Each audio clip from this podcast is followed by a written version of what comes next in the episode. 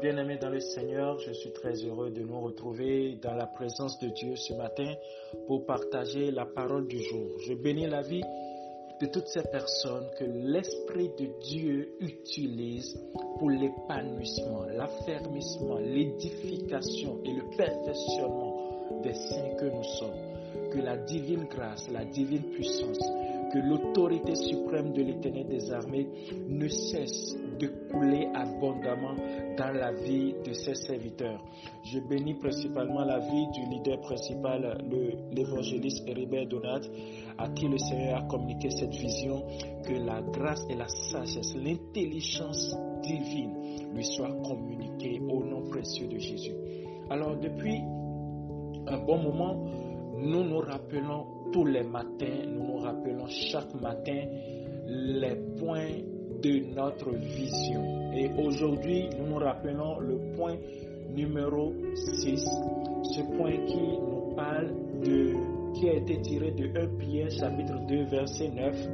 Et ce point est résumé en ceci. Nous sommes des vases au travers desquels les valeurs justes et vraies sont restaurées au sein de la jeunesse. Le mouvement Winners Meeting, chaque membre du mouvement Winners Meeting est un vase au travers duquel les valeurs justes et vraies sont restaurées au sein de la jeunesse. Que le nom de Jésus soit glorifié.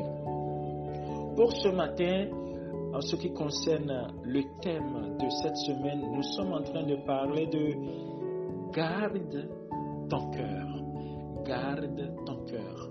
C'est le thème de cette semaine et ce thème a été tiré comme beaucoup de leaders l'ont déjà dit, beaucoup d'intervenants l'ont déjà exprimé, ce thème a été tiré de Proverbes chapitre 4, Proverbes chapitre 4, verset 23, qui nous dit Garde ton cœur plus que toute autre chose, car de lui viennent les sources de la vie. Garde ton cœur plus que toute autre chose, car de lui viennent les sources de la vie.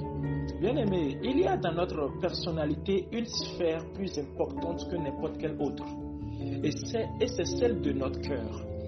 L'état de notre cœur détermine le cours de notre vie. Oui, je le répète, l'état de notre cœur, l'état de ton cœur détermine le cours de ta vie. Oui, bien-aimé, Dieu nous avertit et nous exhorte à garder notre cœur plus que toute autre chose. Et vous voyez, la chose la plus importante que nous sommes appelés à protéger, cette chose essentielle que nous sommes appelés à garder, c'est quoi? C'est la condition de notre cœur. C'est la condition de notre propre cœur. La version Louis II de ce verset peut nous dire par-dessus tout, par-dessus tout, au-delà de toute chose, veille soigneusement sur ton cœur. Veille soigneusement ton cœur, car il est la source de tout ce qui fait ta vie. Notre cœur, lorsque nous parlons du cœur, nous ne parlons pas de cet organe qui est dans notre corps, non, mais nous parlons de ce siège, le siège de nos sentiments, le siège de nos émotions, de, de cet esprit-là qui nous habite, de là où nous pouvons former, nous pouvons avoir les idées, nous pouvons former les pensées, de là où nous allons euh, garder les événements, les situations, tout ce que nous avons traversé dans notre vie, c'est de ce cœur-là que nous parle la parole de Dieu. Et toutes les choses de notre vie proviennent en fin de compte de cela, de notre cœur, de cette chose-là. La condition dans laquelle notre cœur se trouve va déterminer notre condition de vie.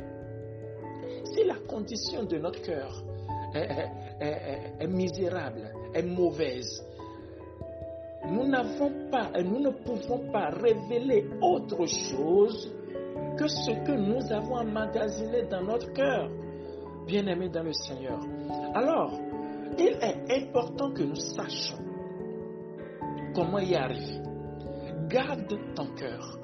Garde ton cœur. Et beaucoup d'intervenants nous l'ont dit dans la semaine. Nous devons protéger. Nous, nous devons de nous protéger. En fait, de protéger notre cœur. Protégeons-le de toute notre force. Protégeons-le par tous les moyens. Protégeons-le par toute notre connaissance. Ne laissons y entrer aucun mal. N'y laissons pas de place à l'insensibilité. Nous avons parlé de l'insensibilité le lundi. Ne laissons pas de place dans notre cœur à la rébellion. Ne laissons pas de, de la place. Ne laissons pas l'incrédulité trouver place dans notre cœur. Ne laissons pas l'amertume trouver place dans notre cœur. Ne laissons pas la crainte, la peur du lendemain, la peur du candidaton, la peur de notre devenir trouver place dans notre cœur. Ne laissons pas la méchanceté, ne laissons pas l'angoisse, ne laissons pas le découragement, ne laissons pas la haine trouver place dans notre cœur. Parce que si notre cœur renferme des choses amères, notre vie sera teintée d'amertume. Ne permettons en aucun cas, à aucun virus, de trouver place dans notre cœur bien-aimé. Si notre cœur est pur et propre, s'il est rempli de foi, s'il est rempli d'amour, s'il est rempli de vérité, s'il est rempli de justice, alors le cœur de notre vie, le cours de notre vie sera rempli de succès. Souvenons-nous donc de cela, bien-aimés. Gardons notre cœur de toute notre force, car de lui viennent toutes les choses de la vie. Le verset que j'utilise ce jour, c'est Matthieu chapitre 12, verset 35, qui dit, la version semeur, l'homme qui est bon tire de bonnes choses du bon trésor qui est en lui. Mais l'homme qui est mauvais tire de mauvaises choses du mauvais trésor qui est en lui.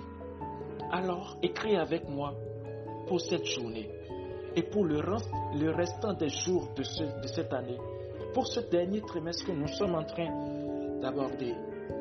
Tout au long de ce trimestre, je décide de veiller soigneusement sur l'état de mon cœur. Tu écris avec moi, tout au long de ce trimestre, je décide de veiller soigneusement sur l'état de mon cœur. Que la parole de Dieu produit en toi la bonne condition dans laquelle ton cœur peut manifester Christ dans ta génération. Au nom de Jésus, soyez bénis.